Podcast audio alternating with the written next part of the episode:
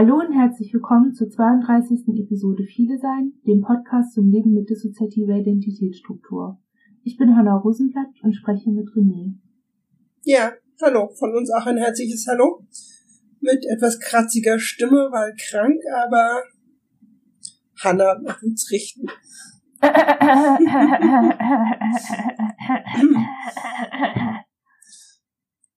Weißt du, es gibt bei Podcastern die sehr beliebte Räuspertaste. Da wird immer, wenn jemand hustet oder schnieft oder so, wird die gedrückt und dann hört man nichts mehr. Ich wünsche mir gerade eine Räuspertaste, um Hanna wird schon richten auszuräuspern, damit man das nicht hört. Ja. Dann mache ich doch mal einen Übergang zum Thema heute. Also unser Thema heute ist eigentlich, ja, weggefahren, wiedergekommen neue Ufer gefunden, neue Wege gegangen, Grenzen gespürt, auch Grenzen überwunden und dann zurückkommen. Da, wo alles andere noch so ist, wie es vorher auch schon war, und dem dann zu begegnen mit all den neuen Erfahrungen. Das ist jetzt kein Titel, den wir so ins Netz stellen können, aber ich finde, es beschreibt recht gut unser Thema. Ja, finde ich auch. Wir waren im Urlaub. Ja, wir waren alle im Urlaub.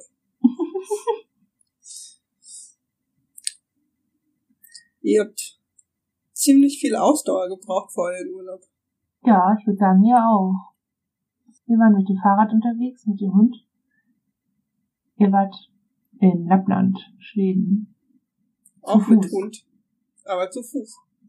Das stelle ich mir viel schrecklicher vor als. Wir würden niemals so viele Wochen mit dem Fahrrad fahren.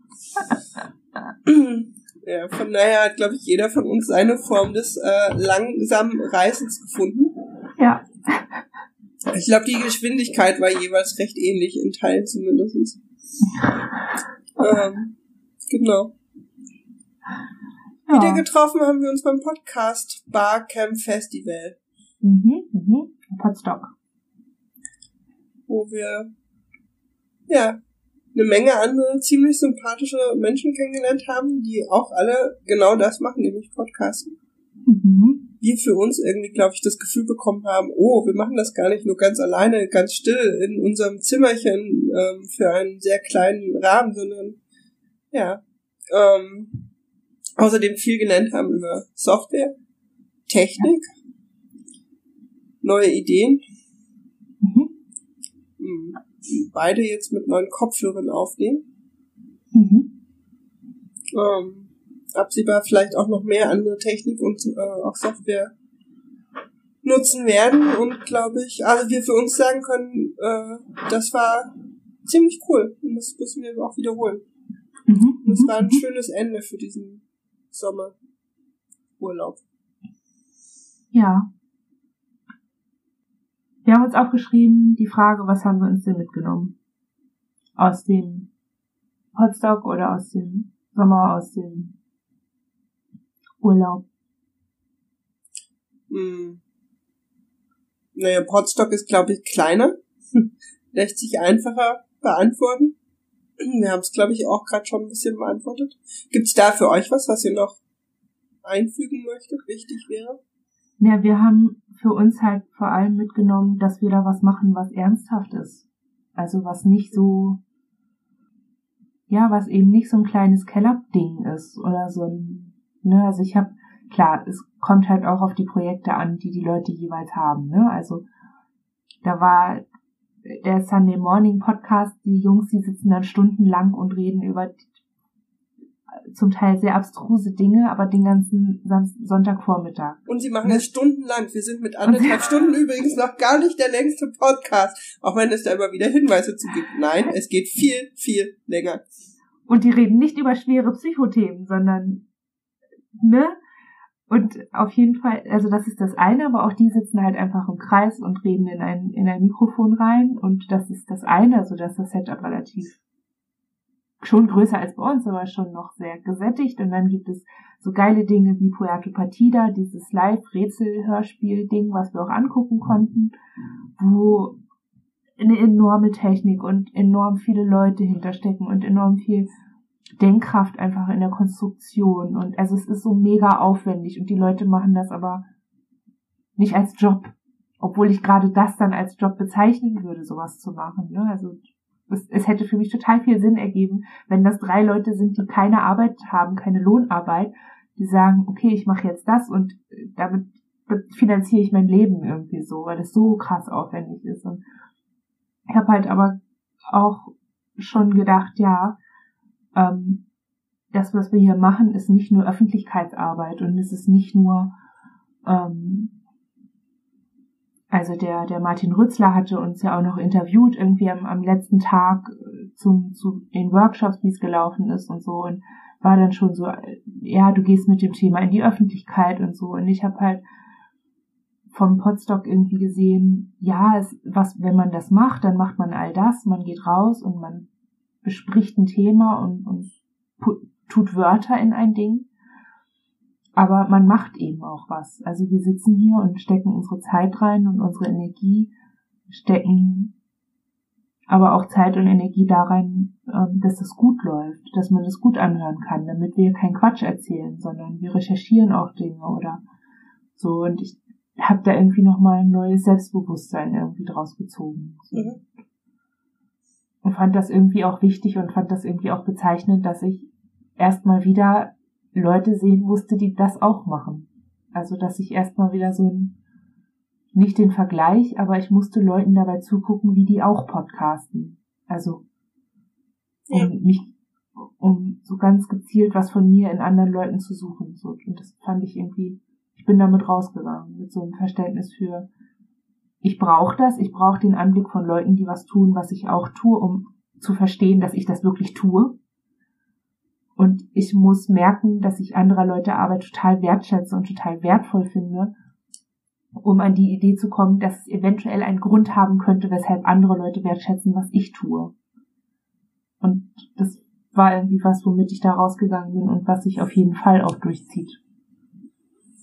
Also, womit wir aus, also auch aus dem Urlaub raus sind. Ne, weil die Teilnahme da fiel ja genau in unser beider Urlaubszeit, in unser beider, beider aller Freizeit auch. War das eine Antwort auf deine Frage oder bin ich schon wieder abgeschliffen?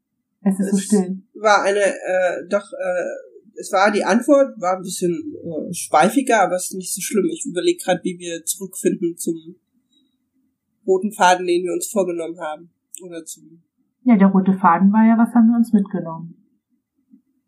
Ja. Hm.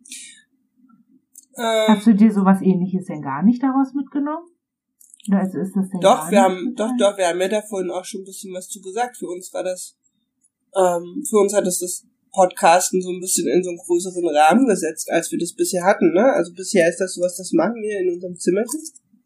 Mhm. In so einem kleinen Rahmen und, ähm, wir haben das wenig in Kontext gestellt dazu, dass, dass, also klar wissen wir, dass eine Menge Menschen Podcast machen, wir hören uns davon ja auch manche an, aber ähm, wir haben uns, glaube ich, nicht in diesem Kontext so, also dieses Selbstverständnis fehlte uns bisher, glaube ich, sehr. Ja. Und das haben wir da auf jeden Fall bekommen. Ähm, für uns, was uns da noch sehr beeindruckt hat, war, dass ja auch allen dort klar war, dass wir eben, dass wir nun eben wirklich auch mit einem recht sensiblen Thema äh, podcasten mhm. und eben deswegen auch einfach persönlich so ein paar ja, Achtsamkeiten einfach brauchen. Ne? Also ich glaube, ich habe recht häufig irgendwelche Handys oder Hände vor der vom Gesicht gehabt, weil ich halt schon gebeten hatte, nicht gefilmt zu werden. Was in einer, einem, einem, bei einem Festival, wo unglaublich viele Leute mit irre viel Technik ständig rumlaufen, ja, wo das WLAN quer durch den Wald gelegt wird, ne, schon eine Herausforderung war. Und trotzdem haben wir gemerkt, dass alle drauf geachtet haben, uns da eben wirklich auch zu schützen und eben nicht irgendwo, dass wir auf, wir sind da uns sehr sicher, wir sind auf keinem Foto. Mhm, mhm. Und das hat uns auch sehr beeindruckt, dass Menschen ja so achtsam mit uns umgegangen sind einfach. Ja. Und das hatte gar nicht so viel, glaube ich, mit dem Podcasten zu tun. Ne? Ja, aber das dass das geht auch in so einer großen Gruppe, weil das das hat uns auch sehr beeindruckt und das war, glaube ich, gar nicht so das Pod also es hatte mit dem Podcasten nicht so viel zu tun, ja. aber das hat uns an den Menschen zusätzlich eben, ne? Das haben wir auch mitgenommen, da so viel Achtsamkeit und auch Achtung erfahren zu haben. Plus eben vieles Nachfragen am Ende, ob wir eben auch Dinge mitnehmen konnten, die für uns jetzt auch hilfreich sind. Also auch das, ja, fanden wir toll. Ich fand das irgendwie so als Erfahrung grundsätzlich irgendwie toll. ohne dass man mit, also ich weiß ja nicht, wie viele Leute uns da gehört haben oder wie viele Leute uns lesen, ne? Aber ich musste nicht jedem sagen, äh, ich bin psychisch krank. Ich bin bei manchen Sachen empfindlich oder so. Das musste ich nicht sagen. Sondern das war einfach nicht so ein invasiver Umgang miteinander. Einfach, ja. Ja, ja sehr schön. Sehr ja. schön, dass fremde Leute auch mal irgendwie nicht eine Gruselerfahrung sind, sondern einfach nett und schön. So. Genau, und das, das Festival Barcamp ähm, war ja letztlich für uns ein Stück weit der Abschluss für eine, eine, ja, eine etwas längere Auszeit, die wir hatten und für euch äh, ja die Einleitung des Abschlusses eurer längeren ja. Auszeit. Ja. Ähm, und genau, die Frage nach dem Thema, die wir uns ja immer wieder stellen, hatte ja jetzt nach diesen, nach diesen langen Tagen, die wir jeweils hatten, ähm, ja, sind wir zu dem Thema gekommen, was wir jetzt haben. Nämlich, ja. wie ist das, wenn man wegfährt und zurückkommt und merkt, eigentlich merkt, wir haben uns verändert oder etwas hat sich verändert. Mhm. Der Blick, die Perspektive, innere Einstellung. Also wir für uns haben, wir würden sogar sagen, dass sich auch einige unserer inneren Einstellungen verändert haben während der Reise. Ihr müsst eure Hand einmal beschäftigen, mit was anderem beschäftigen als am Laptop. Entschuldigung. Weil für uns sieht das aus, als hättet ihr schweren Seegang.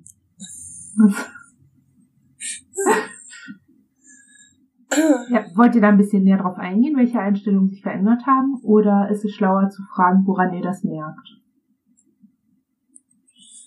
Nee, ich glaube, nee, es macht, nee, ich glaube, für uns macht es mehr Sinn, nach der Veränderung zu schauen, weil ob wir das merken, da, da sind wir, glaube ich, noch nicht ganz oder da sind wir unklarer noch.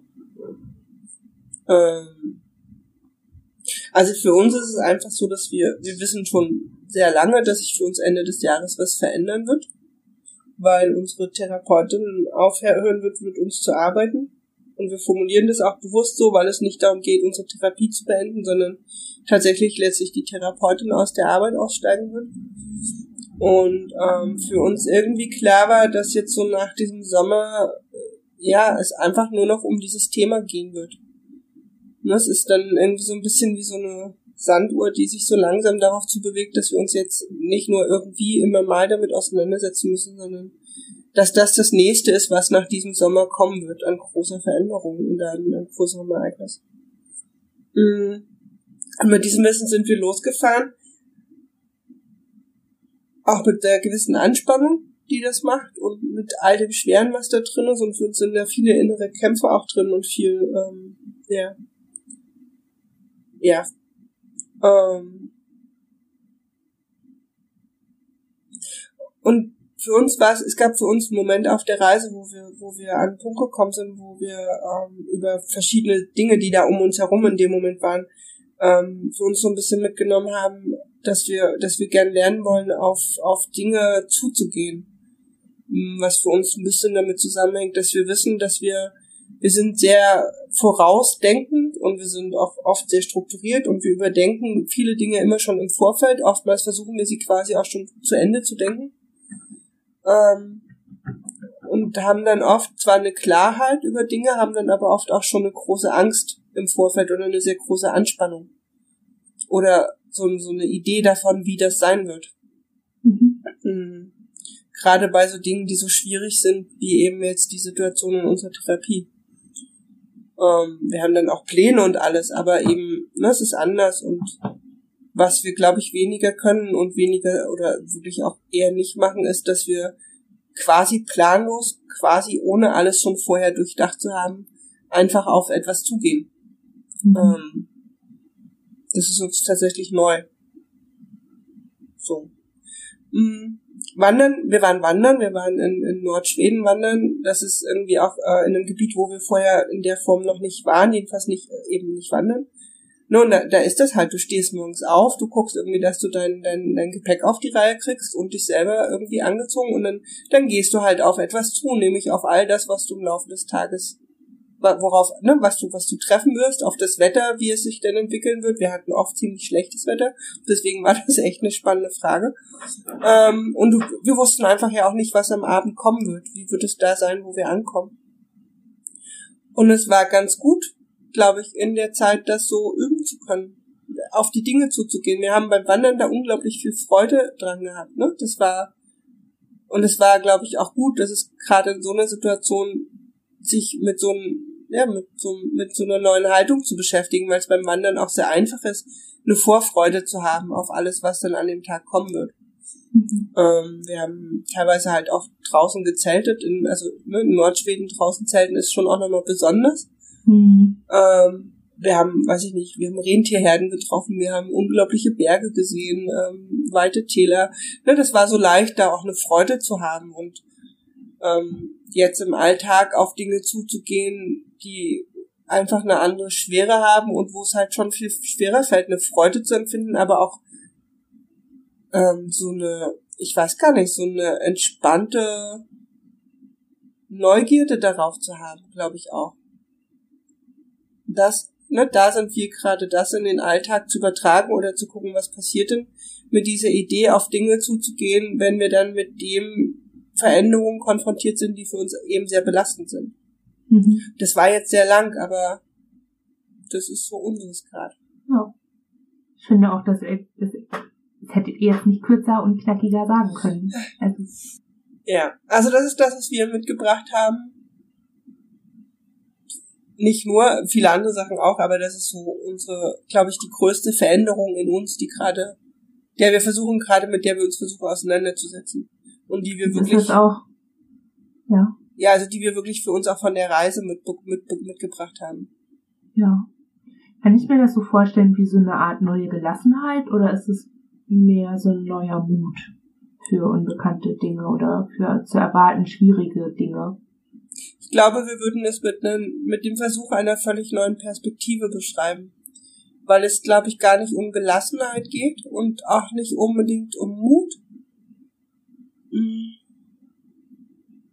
Ich glaube, wir versuchen neue Seiten auch in uns zu finden oder zu entdecken oder ich glaube, Perspektive trifft für uns eher als Mut oder Gelassenheit. Die haben wir beide irgendwie, glaube ich, in irgendeiner Form. Hoffentlich.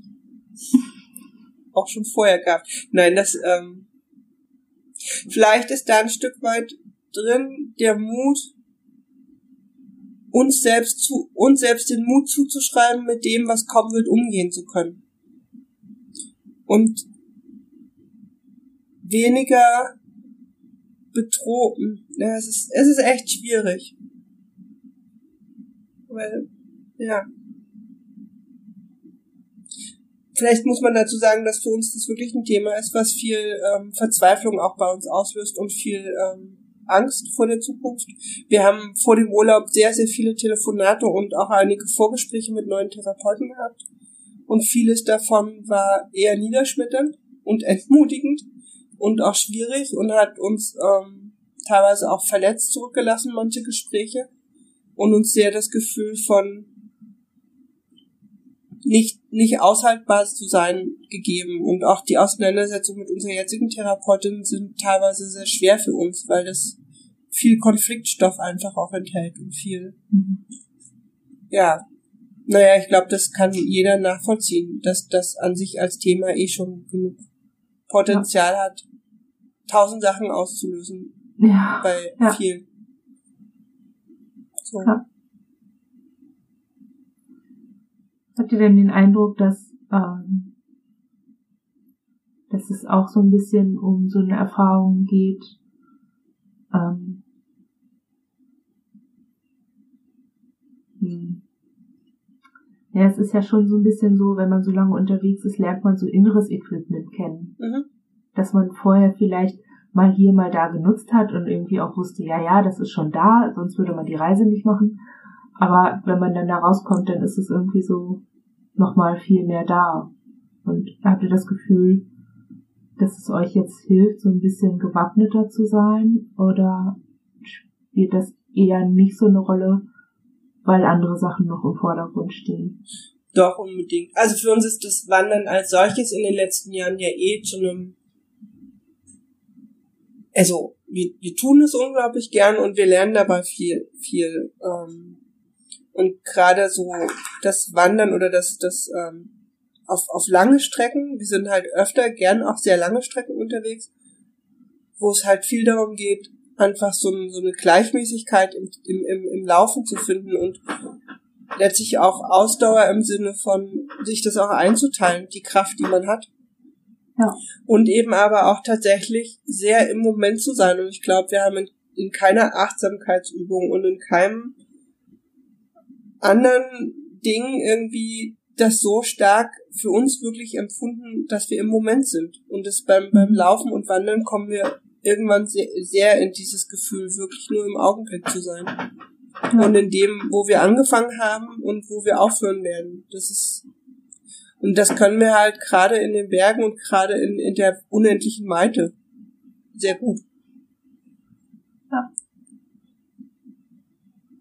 Und das ist, glaube ich, was, was wir definitiv dann eben auch mitbringen. So ein Gefühl zu haben, auch sehr lange Wege bestehen aus einzelnen Teilstücken und uns auf die dann eben auch im Moment zu konzentrieren, ohne jetzt total irgendwie hier, ne, nur alles zu übertragen und so, aber doch ein Stück weit macht es das.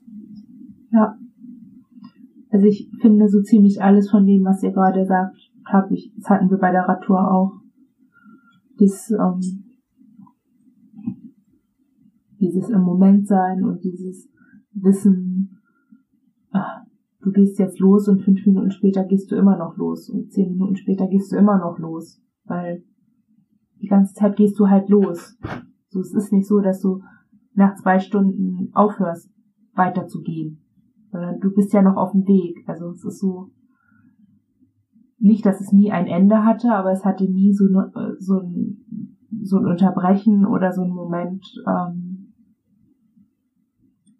der nicht Teil des Weges war ja. Teil der Bewegung zu dem Ort, zu dem man wollte.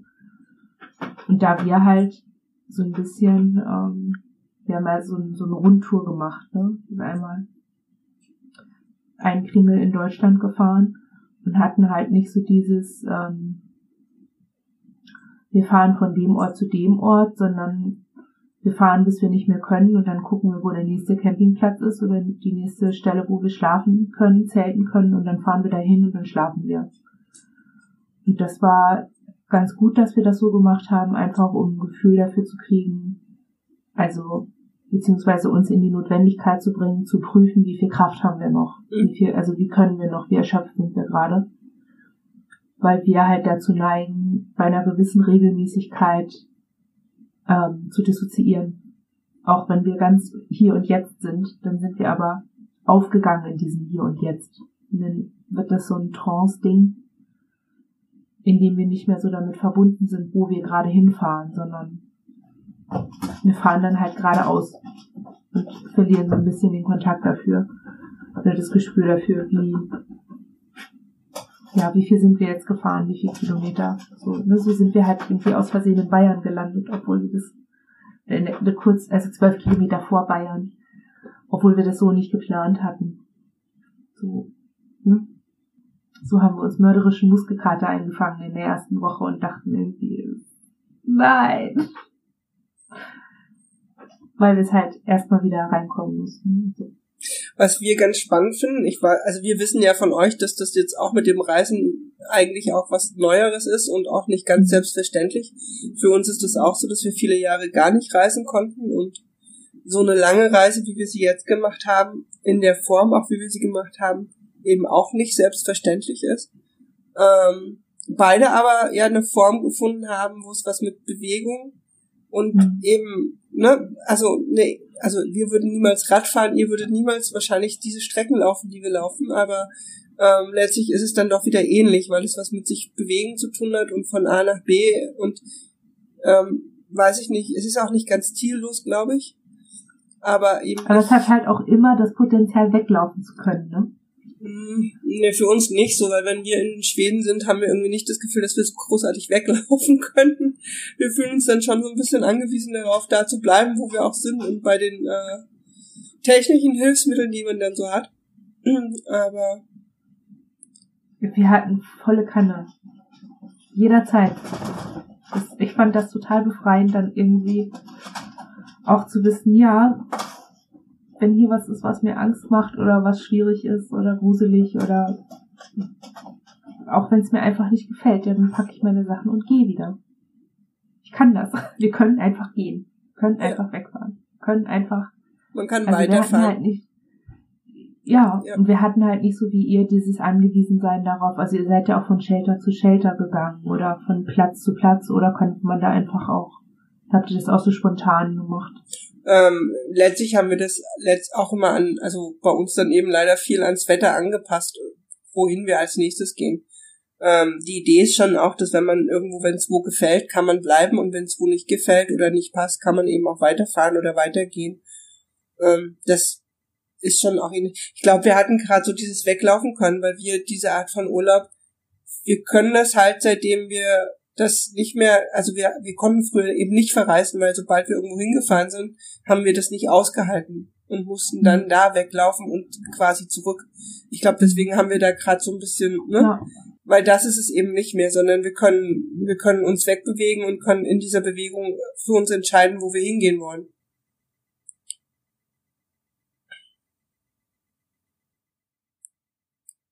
wir, für uns war die Bewegung wichtig.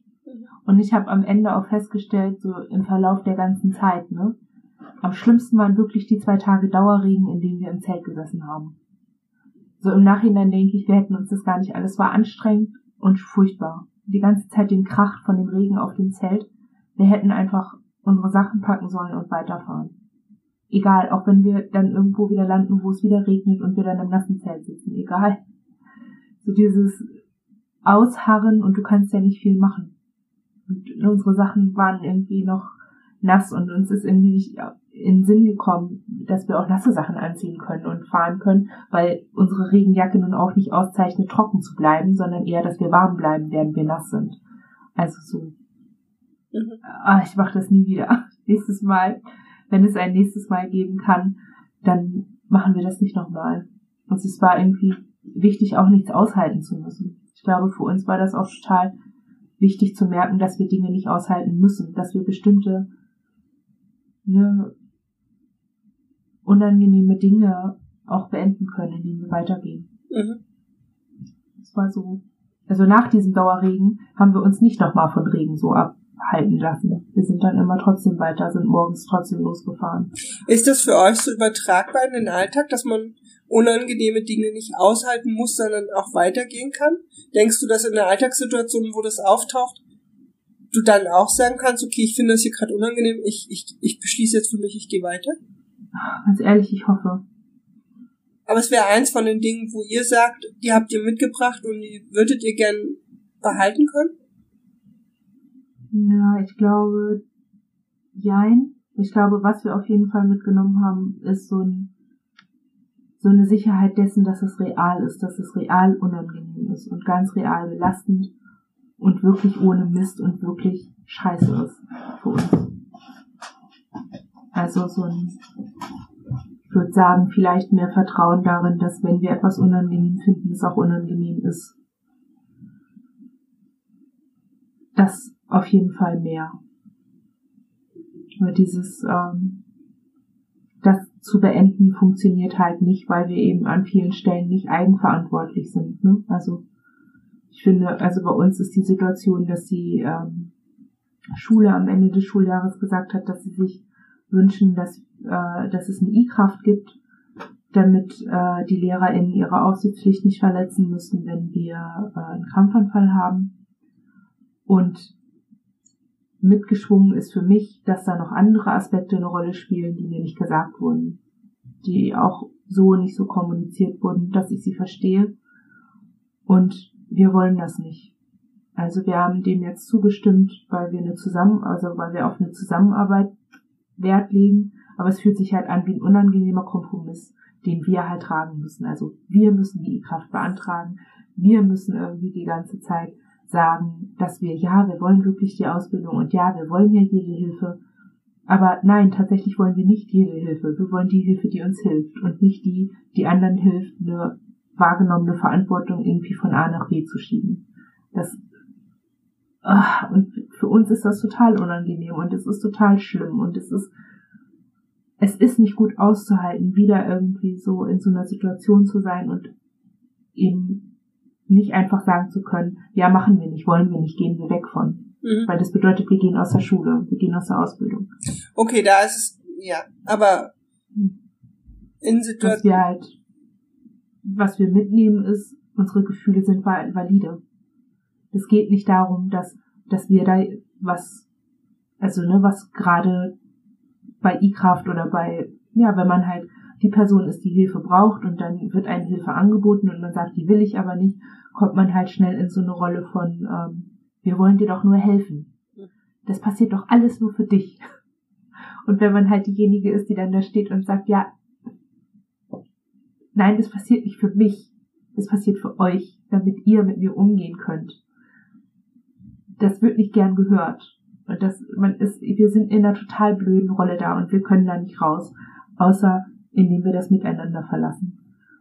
Und ich glaube, für uns spielt da ganz viel eine Rolle, sich bewusst darum zu sein, dass wir uns gerade um ein Miteinander bemühen und dass das für uns erheblich mehr Kraft kostet und erheblich mehr Schmerz bedeutet, als es das für die anderen beteiligten Personen bedeutet.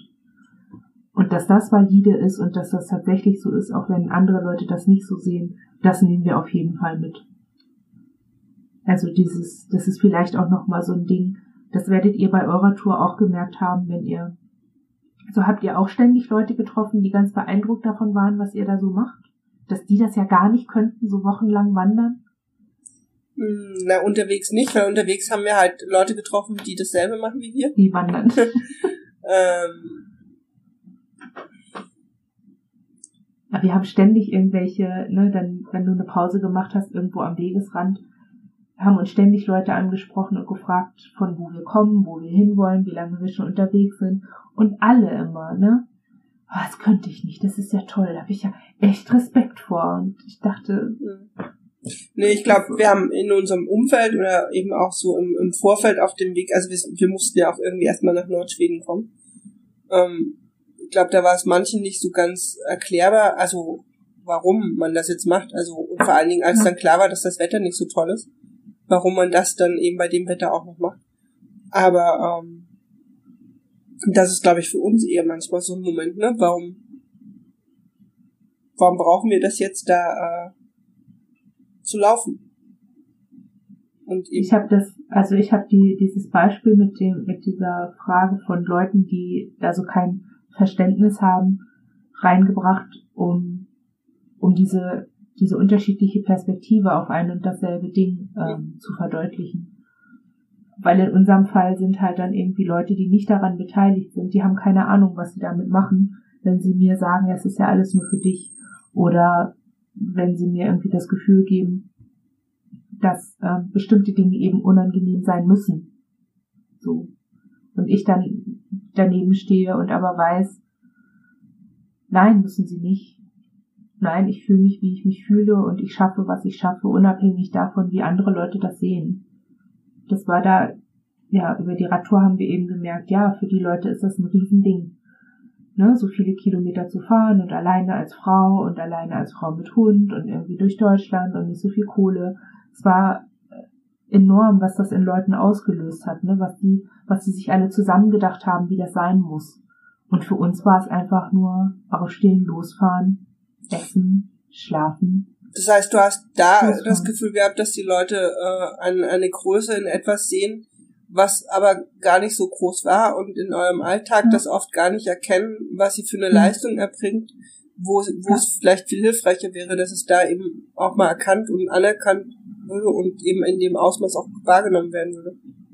Ja, und auch diese, also wir haben auch total oft Hilfe und Unterstützung bekommen, um die wir gar nicht gebeten haben, mhm. die total toll war und auch immer weitergeholfen hat während der Tour, ne? Aber da sehen die Leute halt, du bist mit einem fetten Rucksack auf dem Rücken, dann, äh, ne, dann fragen sie, hast du genug Wasser dabei?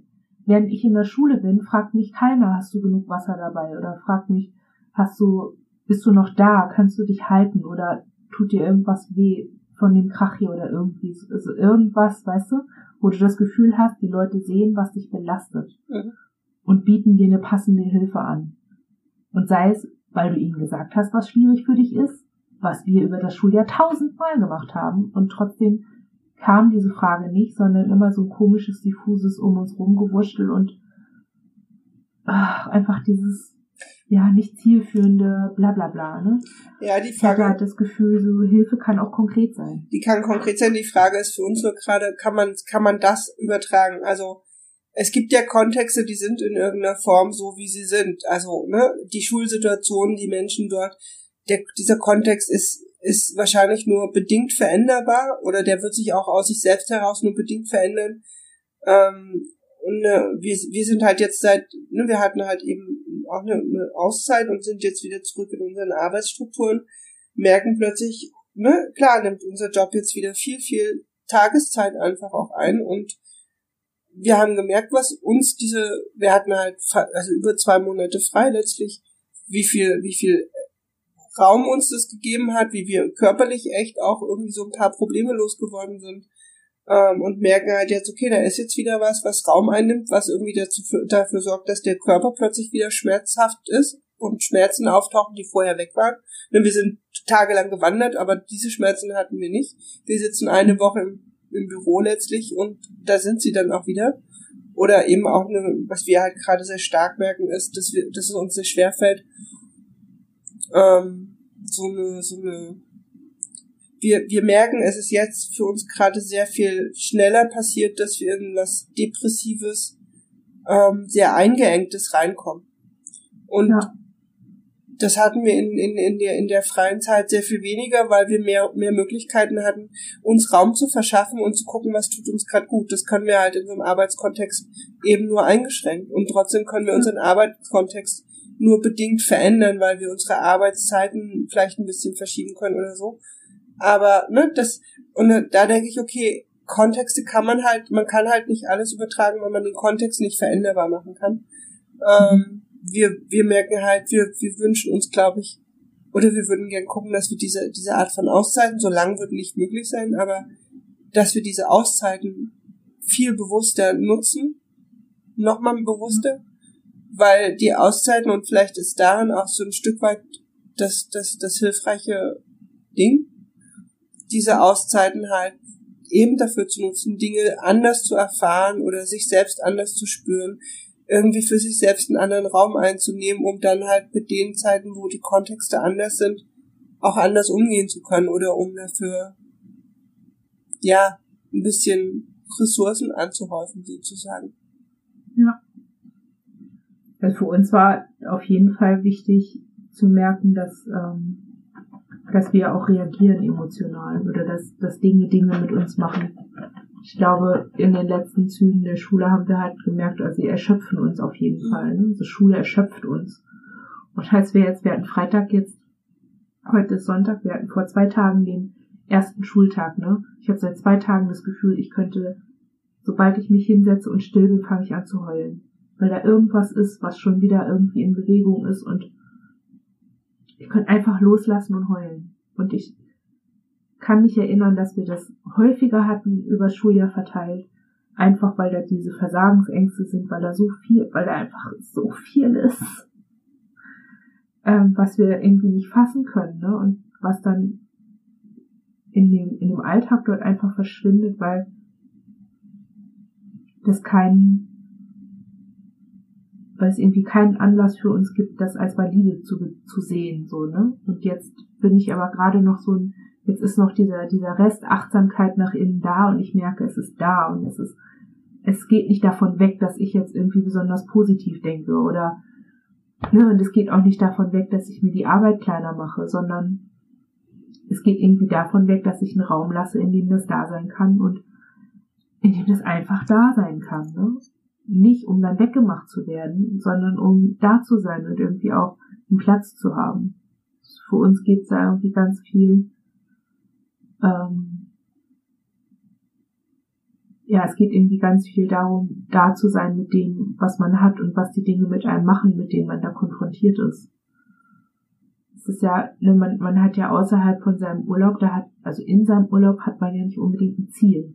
Also wir wollten unterwegs sein, um unterwegs zu sein, damit wir was machen, bis Potstock ist. Also wir hatten keine Termine mehr oder irgendwas. Wir hatten keine Präsenzpflicht hier für irgendwas. Und wir hatten halt klar, wenn wir hier sitzen bleiben und gar nichts machen, dann werden wir auch nichts machen. Und dann war dieses Fahren mit einer groben Richtung. Wir konnten, wir können ja auch jederzeit in einen Zug steigen und dann hätten wir auch nach Soashi fahren können mit dem Zug, beziehungsweise, ne? Da gibt, da gibt's ja nicht mal einen Bahnhof, aber wir hätten auch bequemer als über 300 Kilometer mit dem Fahrrad zu fahren, ähm, hinkommen können. Guckst so gekräuselt. Hm, ich habe ein bisschen den Faden verloren. Aber das liegt, glaube ich, gerade an uns. Also, was ich damit sagen will, ist, ähm, wir hätten ja auch weitermachen können wie vorher. Und wären dann durch diese sechs Wochen meandert, wären zu Potsdok gefahren mhm. und dann war's das. Mit der Radtour hatten wir was, wo wir kein konkretes Tagesziel hatten. Also wir hatten nicht vorgeplant, so heute schlafen wir da und da und dann fahren wir 20 Kilometer und fahren bis da und da, sondern ja, ne, wir sind losgefahren und gesagt, so bis wir müde sind, fahren wir und dann gucken wir, wo wir schlafen. Und das war irgendwie nicht so dieses, es war keine Struktur, an die wir uns anpassen und in die wir so reinfließen müssen wie in der Schule, ohne anzuecken, ohne zu stören, ohne irgendwie ne, noch mehr Aufmerksamkeit auf uns zu ziehen, als da eh schon ist, sondern ja einfach nur entlang der Grenzen, mit denen wir eben leben. Also, weißt du, die, das eine sind ja strukturelle Grenzen, die man eben nicht ändern kann im Alltag, im, die man im Büro hat zum Beispiel oder in der Schule. Und das andere ist im Urlaub, wenn man unterwegs ist, hat man halt nur noch die Grenzen, die einem das eigene Sein auferlegt, oder? Ja, und ich glaube aber, die eigenen körperlichen Fähigkeiten. Ja, wir überlegen die gerade die ganze Zeit so ein bisschen daran herum. Die, das, das, die Sache mit dem Urlaub fällt ja auch nicht ganz leicht. Also, ne, ich glaube, also wir wissen eben, ne, und wir wissen es von euch auch, das geht eben gar nicht immer ganz so einfach. Das, selbst wenn man dann klar hat, dass man das dieses Jahr dann möchte, ist das Wegfahren immer noch schwierig genug. Also zumindest für uns am Tag vor, dem, vor der Abreise beschließen wir eigentlich immer, dass wir nicht wegfahren ähm, und haben dann 24 Stunden Chaos, weil eigentlich ist klar, dass irgendwas in uns sich weigert, auch nur die Tür zu verlassen und schon gar nicht für mehrere Tage, denn irgendwie Wochen irgendwo hinzugehen, woanders hin. Ähm, und wir überlegen gerade ein Stück weit trotzdem, ihr habt es gemacht und wir haben es dieses Jahr auch gemacht. Ähm, es ist ja auch eine Entscheidung, sich auf das einzulassen, auf diesen, ne, also auf das, was da irgendwie kommen mag. Ist das, ist das in den Alltag übertragbar, von Situationen auch mal zu sagen, okay, ich entscheide mich jetzt dafür, irgendwie was anders zu machen, aus einem bisherigen Trott rauszugehen und was neu auszuprobieren? Oder irgendwie einem Impuls zu folgen, den ich vielleicht eben auch habe. Also für uns ist halt dieses, ne, wir haben, wir haben unglaublich Lust wegzufahren, aber wir haben halt auch eine Menge Ängste wegzufahren. Und für uns ist das eine Entscheidung zu sagen, wir machen das und ähm, wir sind auch schon mit fetten Panikattacken weggefahren und aber wir wissen halt, da steckt eine Entscheidung auch dahinter. Nicht nur, es musste auch einen Moment gehen, geben, wo es das, wo es dann auch möglich war. Aber ähm, geht das im Alltag auch, zu sagen, okay, ich merke, das ist gerade, ne, das ist irgendwie was Schweres oder was so. Aber ich entscheide mich jetzt anders, damit umzugehen. Hm. Kommt auf den Alltag an ne? und kommt auf die Alltagssache an. Also wir haben uns entschieden, dass wir ähm, nicht mehr so tun, als wäre das für uns alles okay so. Mhm. Als wäre dieser Kompromiss für uns einer, der, der was mit uns zu tun hat. So, also ich glaube, für uns ist da Abgrenzung. Also Abgrenzung ganz klar ein Thema, dass wir da weder nach innen für uns selber noch nach außen ein Hehl daraus machen, dass das was ist, was mit, was für uns passiert ist. Das stimmt nämlich nicht.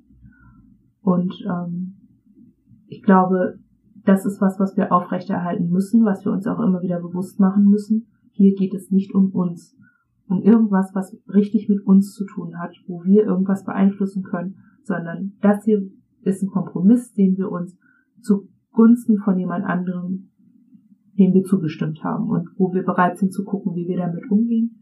Aber wir werden obendrauf nicht so tun, als würden wir das gut finden oder als hätten wir das gewollt. Ich glaube, das ist irgendwie, das hat was mit Mut zu tun.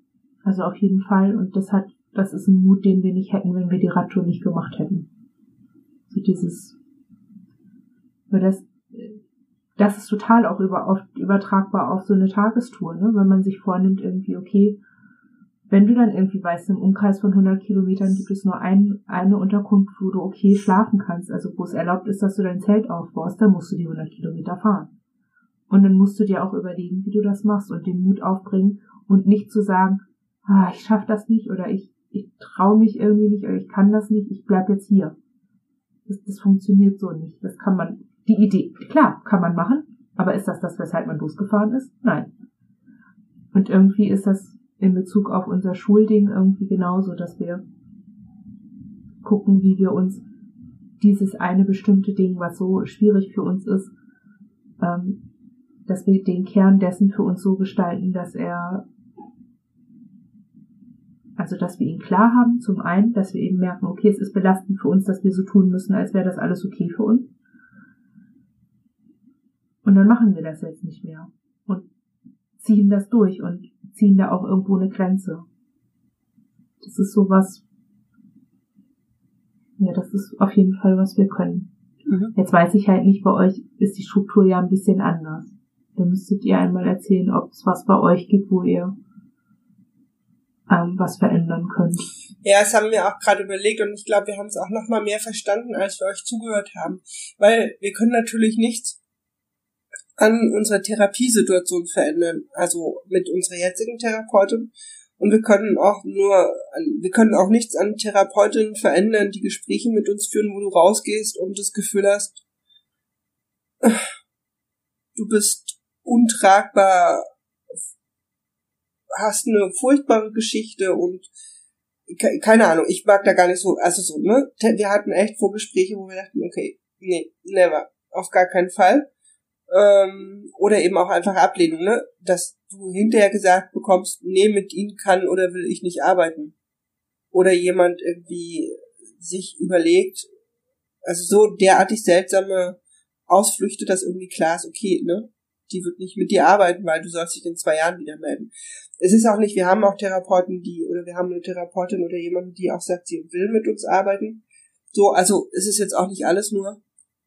Ähm, aber was wir, was wir glaube ich tatsächlich ändern können und wo wir, wo wir ganz alleine was machen können, ist, wir haben im Urlaub auch, oder wir hatten auf dieser Reise auch ein sehr starkes Gefühl dafür, dass es um uns einen Raum gibt, der nur uns gehört. Ähm, also wir waren, wir waren auch nicht ganz alleine. Also erstens hatten wir unsere Hündin dabei und dann hatten wir ähm, Freunde dabei. Ähm, und dennoch ich glaube, wir haben ganz oft das Gefühl, dass es unser Innen gibt. Und da, wo das aufhört, fängt schon so ein Außen an, was immer irgendwie oder was oft genug bedrohlich ist oder verletzend oder anstrengend oder einfach eine Herausforderung. Ähm, und beim Wandern war das, war dieser, war, war dieses, war, war da plötzlich wie so ein, das Außen war ja trotzdem direkt da, neben uns oder vor uns oder mit uns, aber trotzdem gab es da in diesem Außen wie so ein, wie so ein, wie so ein ja, wie so ein Raum, in dem wir uns ganz ruhig bewegen konnten. Ähm, das erinnert mich gerade total. Kennst du diese Imaginationsübung vom blauen Mantel? Ja, aber die konnten wir nie gut. Also das ist für uns so. Daran erinnert mich das gerade total. Ja. So eine kleine Schutzblase, die man so um sich rum hat und in der man sein kann. Ja, wobei uns schon sehr klar war, das ist das reale Außen da um uns rum. Aber es ist wie so ein, als ob es irgendwie eigentlich wie so ein Garten, der vor unserem Haus plötzlich ist. Weißt du? Hm. So eine, die Grenze zwischen uns und diesem, es ist ja nicht zwischen uns und dem Außen, hat sich nicht verschoben, aber da ist auf einmal so, so, so ein Vorgarten, durch den wir erst mhm. durchgehen können und in dem wir bestimmen können. Und danach kommt erst das, wo alle anderen bestimmen. Ich glaube, das mhm. beschreibt es ganz gut. Und das ist für uns, glaube ich, ein sehr neues Gefühl. Und das ist was, was wir, glaube ich, oder wo wir gerade nochmal klarer werden, in dem, das wollen wir uns, glaube ich, erhalten, weil das bedeutet, dass all die Dinge, die passieren, trotzdem passieren und jeder sich so verhält, wie er das will. Aber es gibt halt da so, so einen Vorgarten, in dem wir immer noch bestimmen. Und die Grenze zu unserem, zu uns ist einfach verschoben. Die ist nicht mehr direkt an unserer, es ist ja auch nicht die Körperhaut, aber ne, es ist so dieses Gefühl, mein Ohr ist die Grenze. Bis dahin kommt jeder und kann da irgendwie reinsprechen und reinschreien, was er will.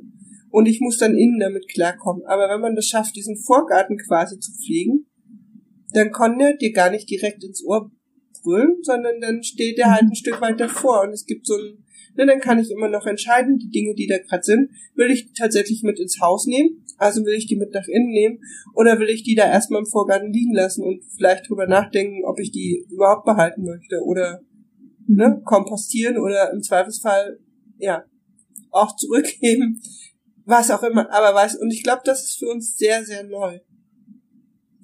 Ähm, und würde bedeuten, also bedeutet, glaube ich, auch einfach natürlich weniger Stress und mehr Spielraum im Umgang auch mit vielen. Auch, glaube ich, weniger Angst. Ich glaube, wenn wir schaffen, das zu erhalten, könnten wir auch weniger Angst vor Dingen haben. Weil sie nicht mehr diese, weil sie nicht mehr so direkt sind und weil sie dann vielleicht dadurch auch ein bisschen an Bedrohlichkeit verlieren können weiß ich nicht. Ich glaube, das müssen wir ausprobieren. Da müssen wir, glaube ich, irgendwie in vier, fünf, sieben Episoden nochmal drüber reden. Ob ja. wir das geschafft haben, diesen Vorgarten zu pflegen. Ja, wir nennen das irgendwie mehr Haut haben. Mhm. Dieses nicht mehr so direkt angreifbar zu sein von einem Blick. Nicht mehr in Tränen auszubrechen, weil man irgendwie nicht sofort versteht. Mhm. So, also, dass es nicht alles sofort reingeht, sondern ja, man mehr Haut hat, mehr so einen Schutzwall hat. Ich frage mich gerade, ob, ähm, ob das was ist, was man sich über den Urlaub erarbeitet oder ob das was ist, was entstehen kann, weil man in einer Situation gewesen ist, wo der Raum dafür war. Weißt du? Ja, volle Kanne. Ich glaube, also bei uns ist das auf jeden Fall, weil da keine Angriffe von außen passiert sind. Oder weil da kein, also das ist ja, ja, bei uns auf jeden Fall hat das ganz viel damit zu tun gehabt, dass wir äh, auch nicht auf alles reagieren mussten. Also zum einen hatten wir nicht permanent eine, Abspr eine Ansprache, zum anderen mussten wir nicht ständig gucken, ist das, was da gerade äh, um uns rum ist, was, was uns meint. Das fand ich nämlich total nett, auch irgendwie durch die Gegend zu fahren und zu wissen, ich bin nicht gemeint. Hier ist ein Ankündigungsschild für morgen kommt die Straßenreinigung, sehen Sie zu, dass die Mülltonnen im Haus sind. So, und das meint mich gar nicht.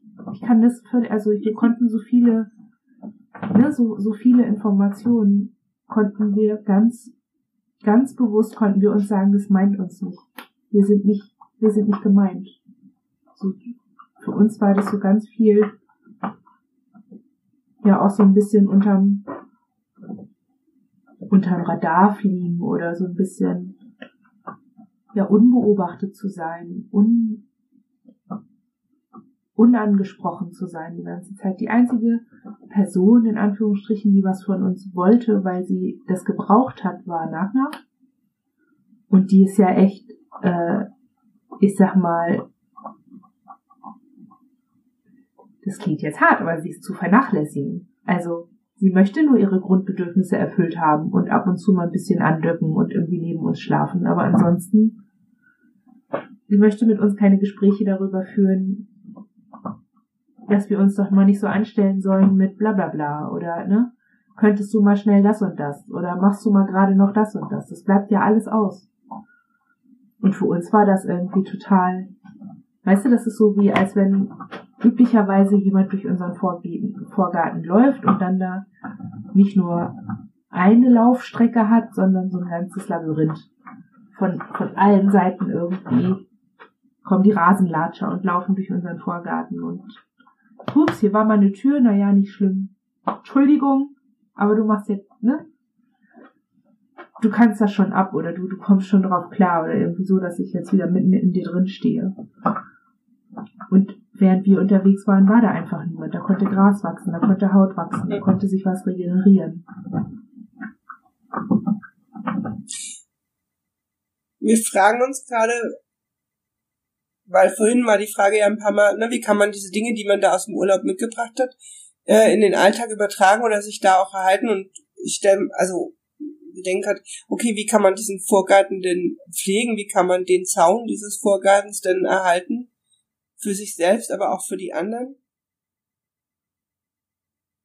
damit das ja. bleiben kann. So, also ja. ich meine, die Frage zu stellen, wo ist dieser Vorgarten gewesen oder ne, was hat den zerstört? Ich glaube, die können, das können wir uns alle schenken. Aber ja. ähm, ne, was kann man jetzt machen, wo man so eine Idee davon hat, was da sein kann? Wie, wie erhält man das? Also reicht es, wenn, wenn wir, wir versuchen schon auch, egal ob das gerade gut geht oder nicht so gut, viel rauszugehen und in den Wald zu fahren und, und, und ins Wasser zu gehen und so. Hm, reicht das? Reicht das, das ähm, weiter zu, zu tun? Braucht es ja. lange, lange Reisen, um das zu tun? Was macht das möglich? Also für uns steckt da viel drin, weil wir können, wir können nur sehr bedingt Zeit, also wir können nur sehr schlecht wirklich alleine sein also das geht, dass wir können, wir mögen das gern, aber wir können das eigentlich immer nur, wenn wir so eine gewisse innere Ruhe haben. Wenn es uns nicht gut geht, halten wir das einfach nicht gut aus. Und im Zweifelsfall sind es Kopfhörer mit Musik, die wir mit in den Wald nehmen, was dann, ne, was das dann aufhebt, dieses für uns sein. Mm. In diesem Vorgarten haben wir das Gefühl, könnten wir stundenlang quasi in der Sonne legen und brauchen überhaupt nicht, dass irgendjemand da ist. Und das macht sehr autark, glaube ich. Und das macht es, also in diesem Vorgarten kann man sich einfach auch unglaublich gut erholen. Was innerhalb des Hauses sozusagen ne, einfach echt schlecht geht, weil da ist es immer anders und stressig und tausend Gedanken und Emotionen ja. und was da nicht alles irgendwie hinter irgendwelchen Treppen und Schranktüren ne, so auf einen wartet. Mhm für uns ist irgendwie total klar, dass das Einzige, was wir da machen können, ist Grenzen zu ziehen und die auch da, darauf zu bestehen, dass die da sind. Das Ding ist halt nur, was wir haben ist, uns zwingt ja niemand dazu, irgendwie zur Schule zu gehen. Uns zwingt niemand dazu, mit Menschen zu tun zu haben. Wir könnten uns auch gegen all das entscheiden und könnten, ich meine, ne, Hartz, Hartz IV macht's möglich. Wir können rein theoretisch dieses geile Leben aus Null Chance für die Zukunft und Dauerkontrolle, damit wir auch, dass wir auch ja kein Geld haben und so, könnten wir ja nutzen, um die ganze Zeit mit dem Fahrrad unterwegs zu sein und alleine zu sein. Wir müssen nicht mit Menschen umgeben sein. Wir müssen nichts machen. Wir müssen keine Projekte machen. Wir müssen keine Verantwortung übernehmen. Das müssen wir alles nicht. Aber wir wollen es.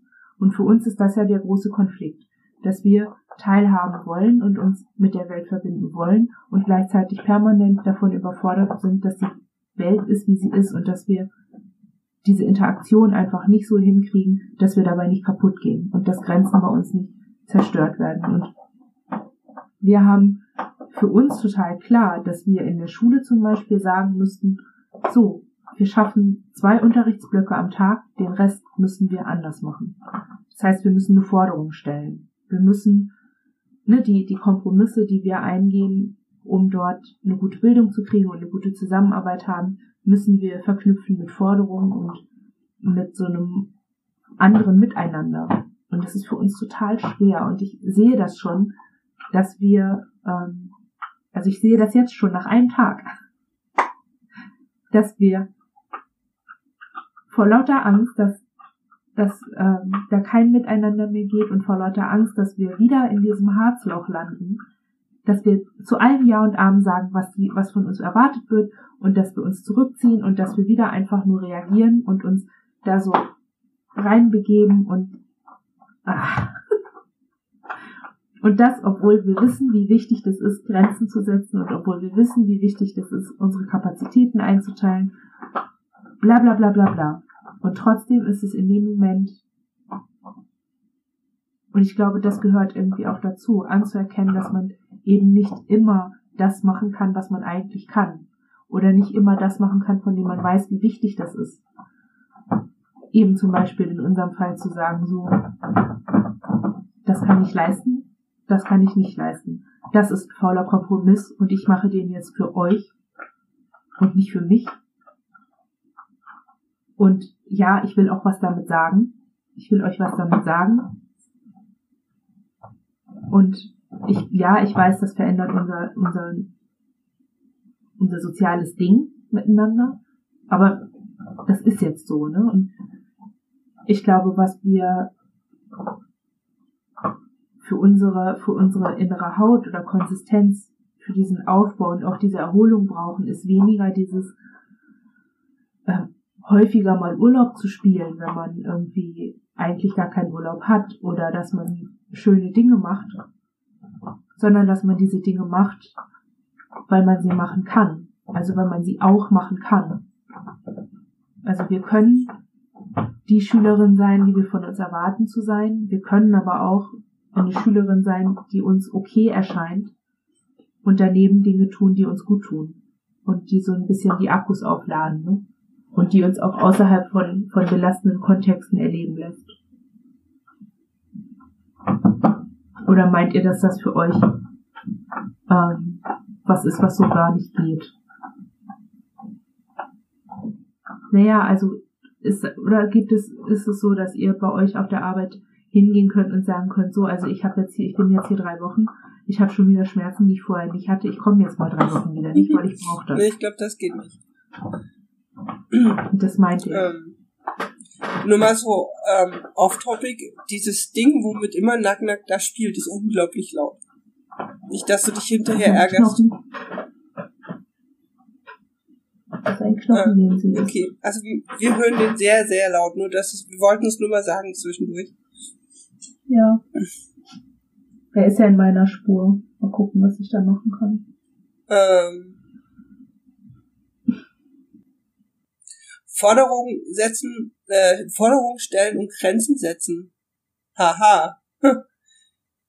Das ist nicht das einfachste der Dinge. Ähm, also das stimmt wahrscheinlich, dass man diesen, diesen, diesen Vorgarten für uns dann ähm, nicht nur dadurch erhalten kann, dass man weiter am Wasser spazieren geht, weil das haben wir vorher auch gemacht und das haben wir vorher auch oft und viel gemacht. Ähm, ja, das ist eine gute Frage, wie man diesen Raum, der da entstanden ist, oder der wahrscheinlich auch, ja, ich weiß es nicht, ob er entstanden ist oder da war und wir ihn jetzt erst wahrnehmen, ähm, wie man den, wie man den erhält. Ähm, Grenzen setzen ist da sicherlich irgendwie ein Teil von. Ähm, in unsere Themen hinein Grenzen setzen. Also ja, wir haben auf der Arbeit, wir können unsere Arbeitszeiten da so ein bisschen variieren oder variabel gestalten. Das haben wir jetzt auch nochmal verändert und neu, also getan das können wir denn schon. Und da können wir eben schon auch fragen, ist das gut für uns? Wir haben unseren Arbeitsweg tatsächlich verändert. Das ist für uns auch wichtig. Wir fahren jetzt einen Teil der Strecke, wenn das geht, mit dem Fahrrad. Und das ist echt gut. Also das verändert für uns auch wirklich was. Und es macht, das ist, glaube ich, ein Teil von diesem Vorgarten, weil wir uns äh, das Nutzen öffentlicher Verkehrsmittel zum Teil ersparen dadurch. Ähm,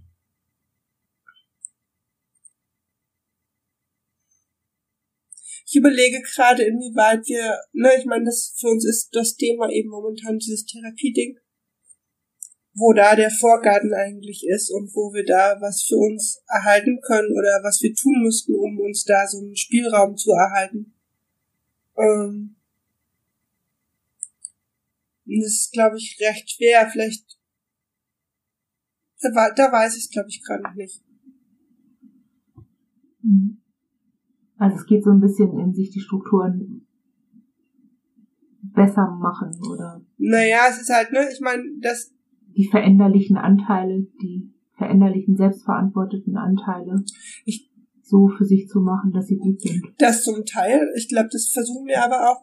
Ähm, ich glaube, wo es wo es eine Rolle spielt, ist Grenzen zu setzen, in dem wie da mit uns umgegangen wird von verschiedenen Seiten. Ähm, ich glaube, bei dem Thema, da müssen wir tatsächlich gucken, weil da passiert einfach viel Verletzendes auch von verschiedenen Seiten. Das ist, glaube ich, gar nicht so mhm. einfach. Ähm, und es hat halt was zu tun mit unserem, mit unserem, mh, mm, ich glaube, dieses Therapieding, da sind wir halt, da sind wir halt schon wir selbst, aber eben auch Klienten und auch Patientin und wir benutzen den Begriff da auch echt bewusst, weil wir den, wir mögen den nicht. Der hat für uns was sehr Zuweisенdes und ähm, auch was, ja, der, der, der definiert für uns auch einen bestimmten Umgang, den, den, diese Definition finden wir fragwürdig. Ähm, und da Grenzen zu setzen, das ist relativ schwierig, weil da, da gehen, da wird mit einem einfach umgegangen. Oder ne, wenn du das zehnte Mal auf irgendeiner B gesprochen hast und keine Antwort erhältst, dann macht das halt was mit uns als, als Klientin oder als, als Patientin ähm, und greift uns halt genau da auch an. Und dann fühlen wir uns, dann können wir uns noch so selbstbewusst fühlen, aber da trifft es halt uns an einem Punkt, wo wir uns plötzlich auch nicht persönlich abgelehnt fühlen, sondern tatsächlich auch als Dis-Klientin abgefühlt, abgewiesen fühlen oder auch als Trauma erfahrene zurückgelassen oder ne, weggeschickt fühlen. Und ähm, das ist was, das ist ein total sensibler Bereich für uns und der hat so viel mit diesem Vorgarten zu tun. Und gleichzeitig haben wir, glaube ich, auch das Gefühl, genau an der Stelle den Vorgarten erhalten zu sollen, obwohl wir da sehr direkt getroffen werden. Vielleicht macht es. Und das ist genau das Ding mit der Behinderung. Du kannst nichts dagegen tun und das ist genau das, weshalb du Hilfe brauchst. Du kannst dir das nicht überlegen. Du bist darauf angewiesen, dass Leute merken, dass wenn du da offen mit jemandem drauf zugehst, dass das weh tut, wenn dann irgendwas passiert, was blöd ist. Und dass das mitten reingeht. Und nicht, ne, dass, wenn das keine Ahnung, wenn es um ein rotes T-Shirt geht, das ich anhabe und das anderen Leuten nicht gefällt und die kommen auf mich zu und sagen, mir das ist aber hässlich oder wenn du das anhast, arbeite ich nicht mit dir, dann sage ich, ich zieh's halt aus, sitze ich halt nackt da, kannst du damit besser klarkommen. Das geht aber bei einer Dis nicht. Das geht auch nicht bei unseren, bei unseren Krampfanfällen, beziehungsweise ne, mit den Behinderungen, mit denen wir leben. Das können wir nicht beeinflussen. Und das ist, glaube ich, das, was ich vorhin meinte mit, ähm, oder äh, was ich auf jeden Fall mitgedacht habe, als ich gesagt habe, ähm, es ist so schwierig, Strukturen zu verändern und gleichzeitig aber auch dann ähm, alternativ daneben zu stehen, weil zu, also wenn man sagt, also noch ein Stück zurück, man sagt ja oft, du kannst die Struktur nicht ändern, aber du kannst dich selber ändern und gucken, wie du mit irgendwas umgehst. Das funktioniert aber nur bei bestimmten Dingen und das funktioniert auch immer nur in einem bestimmten Maß. Ne, ich kann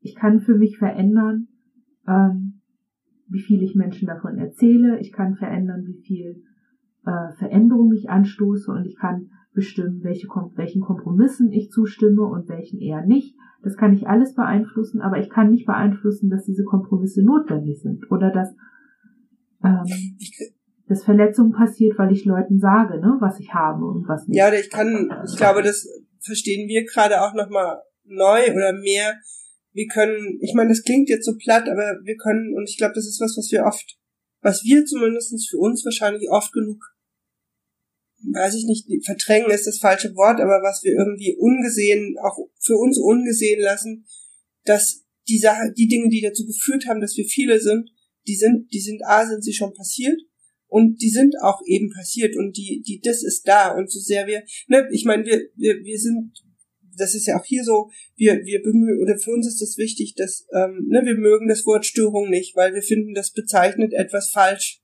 oder ordnet es auch falsch zu.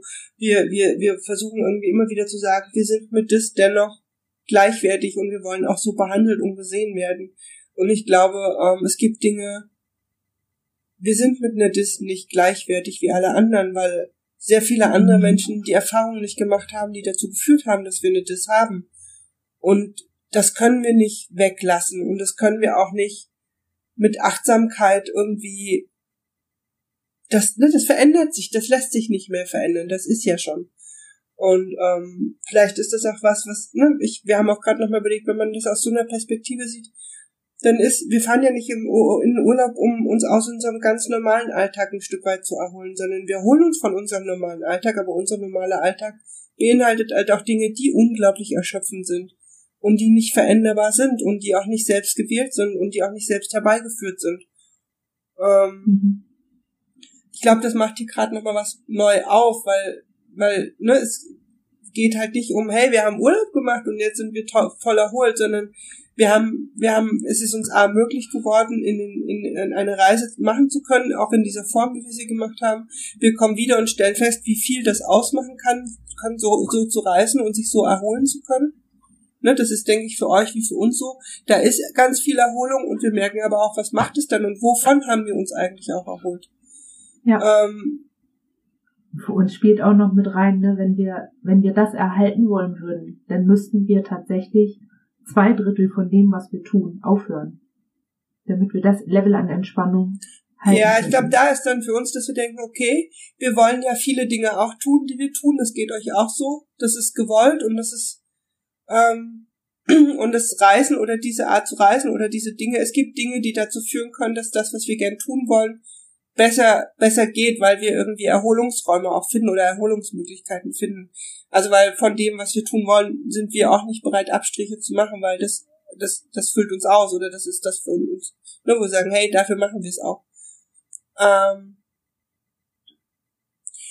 ja, das ist jetzt für uns gerade so ein bisschen noch irritierend, weil wir gerade einen ganz anderen Bogen gefunden haben, dass dieses Therapieding für uns eben so schwer und sehr verletzend ist.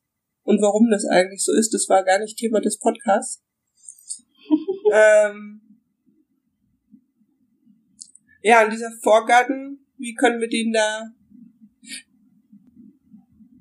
ja, vielleicht ich glaube, bisher war so dieses Vorgartenbild so ein bisschen dieses, hm, ja, so ein Vorgarten, naja, den hat halt nicht, ne, der ist halt nicht immer so riesig. Hat, man hat ja nicht immer so viel Platz für so einen Vorgarten oder, ne, es gibt verschiedene Dinge, warum der Vorgarten eben vielleicht eh mal nicht so doll ausfällt. Aber andererseits, wenn wir es so unter diesem Gedanken sehen, ja, es gibt die Traumata und die führen dazu, wer wir sind und der Vorgarten, der ist notwendig und er ist noch schwerer zu verteidigen, weil wir nicht gut da drin sind, solche Räume zu verteidigen oder Grenzen an solchen Stellen zu setzen.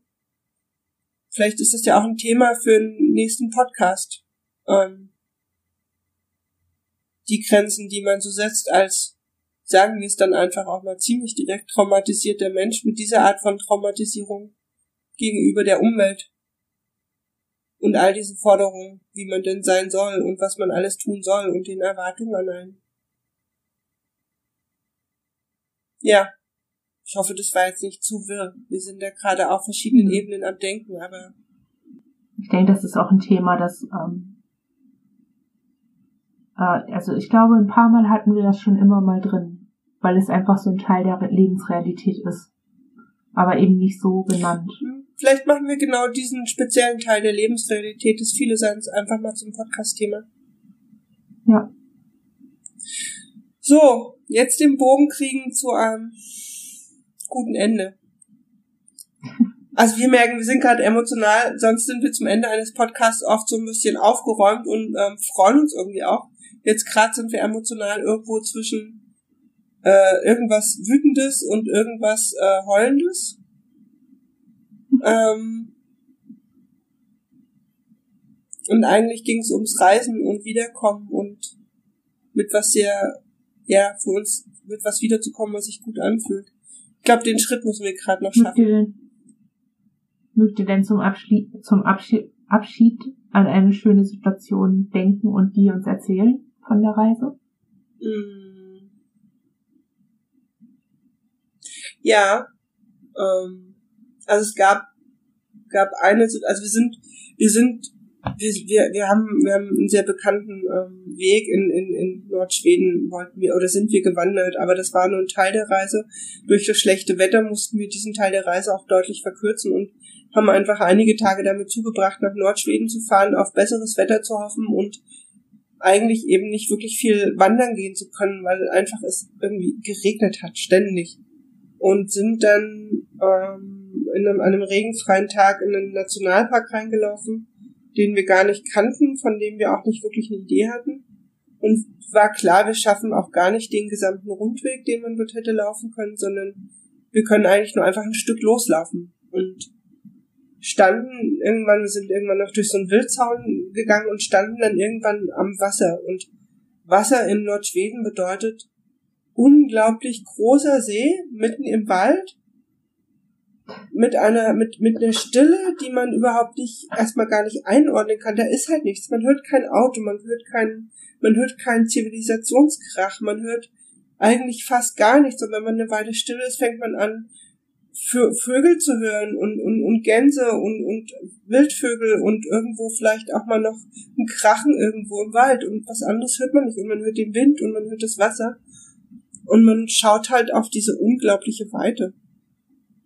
Ähm, ich weiß nicht, wir könnten vielleicht, wir haben Fotos von diesem Ort, wir könnten eins der Fotos als äh, Podcastbild nehmen, wenn ihr möchtet. Dann können wir mhm. das ein bisschen zeigen, was wir da beschreiben. Und diesen Moment, wir haben da, wir waren da halt eben mit Freunden und wir waren dann irgendwann, jeder war so für sich, auch glaube ich sehr lange. Also ich glaube, wir haben bestimmt zwei Stunden an diesem See verbracht, unabgesprochen, sondern ne, wir sind da angekommen und jeder war plötzlich bei sich und es hat ganz lange gebraucht, bis wir wieder aufeinander zugegangen sind und ich glaube, jeder von uns und wir eben auch war so, war so in diesem Moment plötzlich und in diesem, in dieser totalen Ruhe und in diesem Ankommen können. Endlich nach all dem Regen irgendwie einfach nur da sein und genau das sehen, wo wir hin wollten, nämlich diesen, diesen, diese Ruhe und diese Weite und diese Stille und diesen See. Das war toll. Hm, Glaube ich. Oh. Da müssen wir auch wieder hin, das wissen wir auch, dass wir da nochmal hin müssen. Also neben all den anderen Orten, wo wir auch wissen, da wollen wir unbedingt nochmal hin, aber wir wollen auch sehr gerne nochmal an diesen See. Das finden wir auch was Wichtiges am Reisen und am, an diesem Neuen, dass wir das können, dass sich so Dinge ansammeln, an die man sich erinnern kann oder an die wir uns erinnern können, mit so einem ganz schönen Gefühl und wo wir so eine Idee haben von, da wollen wir nochmal hin. Also, ne, so ein, so ein, so ein, so ein, Zukunftsding da auch drin liegt und so eine Idee von Wiederholbarkeit auch. Also auch, dass dieser, der wird, es wird völlig anders sein, wenn wir da hinfahren. Sollten wir da jemals wirklich nochmal an denselben Ort fahren, aber es gibt so eine Idee von, wir können zumindestens in dieselbe Richtung nochmal gehen und wir können diesen Ort nochmal zu versuchen zu finden und wir können, wir können dem, ne, wir können diese Situation nochmal, nochmal wieder aufsuchen oder dahin zurückkehren. Mhm. Ja. Gibt's für euch was von eurer Reise, von eurer Tour, wo ihr sagt, ja, da, da können wir uns gerade gut hindenken? Das war, ist, ja, wir, also, wir sind ja Fahrrad gefahren, ne? Das machen wir jeden Tag. Und wir haben jetzt ähm, angefangen. Seid ihr noch da oder habt ihr nur wir die Kamera? Haben die Kamera ausgemacht, weil das Bild eingefroren ist. Ah. Ähm, also wir haben jetzt angefangen, einmal in der Woche uns so richtig als Ziel zu nehmen, nochmal wenigstens 50 Kilometer zu fahren. So. Und dieses Fahren ohne Hund und ohne Gepäck und einfach nur die Bewegung und geradeaus und das ist sowas, was wir uns wieder herstellen und wo wir auch genau wissen, da wollen wir wieder hin, in diese einfache, ne, in diesen, ich meine, wir brauchen, wir brauchen zweieinhalb, drei Stunden für 50 Kilometer und dann sind wir hier einmal um Pott und irgendwie haben ein paar Dörfer gesehen und so. Das ist jetzt nicht, wer weiß wie spektakulär, aber es ist schon so ein, ne, der Flow stellt sich nach 20 Minuten ein, dir wird warm, obwohl dir vorher kalt war. Und es ist ein Verlassen von einer Situation, wo wir, ja, wo wir uns einfach allzu schnell gefangen fühlen, ne, die, die verlassen können. Und die, also dieses, dieses Gefühl machen wir uns auch immer wieder und das hatten wir auf der Tour häufig. Was wir auch gelernt haben, war, dass es, dass die Höhe nichts für uns ist. Also wir sind auf Berge raufgekraxelt und hatten nichts davon. Weil die Aussicht, die du dann in Deutschland hast, in, also das eine war der Vogelsberg, da sind überall Windräder und es macht einen Krach, das glaubst du nicht. Und das verschandelt halt die Landschaft. Ne? Also ich glaube, vor 20 Jahren konnte man da echt schön gucken und wahrscheinlich auch tolle Landschaftsfotos machen.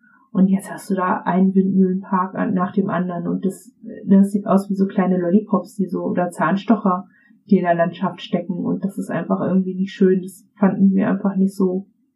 Mal abgesehen davon, dass man eben mit Rucksack auf dem Rücken und Anhänger am Fahrrad einfach auch nochmal einen anderen Aufstieg hat, als man irgendwie zu Fuß ist.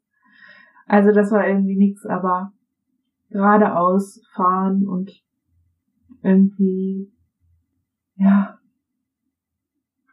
wissen, man kommt da an, wo man ankommen will wo man sich gerade dafür entscheidet. Das ist irgendwie was, wo wir hinwollen. Und was wir später wahrscheinlich auch suchen werden, wenn wir mal wandern gehen. Also wir wissen, dass wir nächstes Jahr haben wir unsere Pflichtpraktika während der äh, Sommerferien. Da werden wir nicht groß durch die Lande fahren können und irgendwas machen können. Aber vielleicht in zwei, drei Jahren, wenn der Hund auch vielleicht nicht mehr ist, also uns auch nicht mehr braucht, dann machen wir das vielleicht nochmal. Mit diesen Worten verabschieden wir uns zum nächsten Mal. Oder möchtet ihr noch was sagen? Nö, ich finde, das ist ein schöner Abschluss. Sich das zu bewahren und, ja, im Alltag zu suchen, wie man das wieder, immer wieder herstellen kann und wiederfinden kann. Mhm. Dann bis zum nächsten ja. Mal. Tschüss. Tschüss.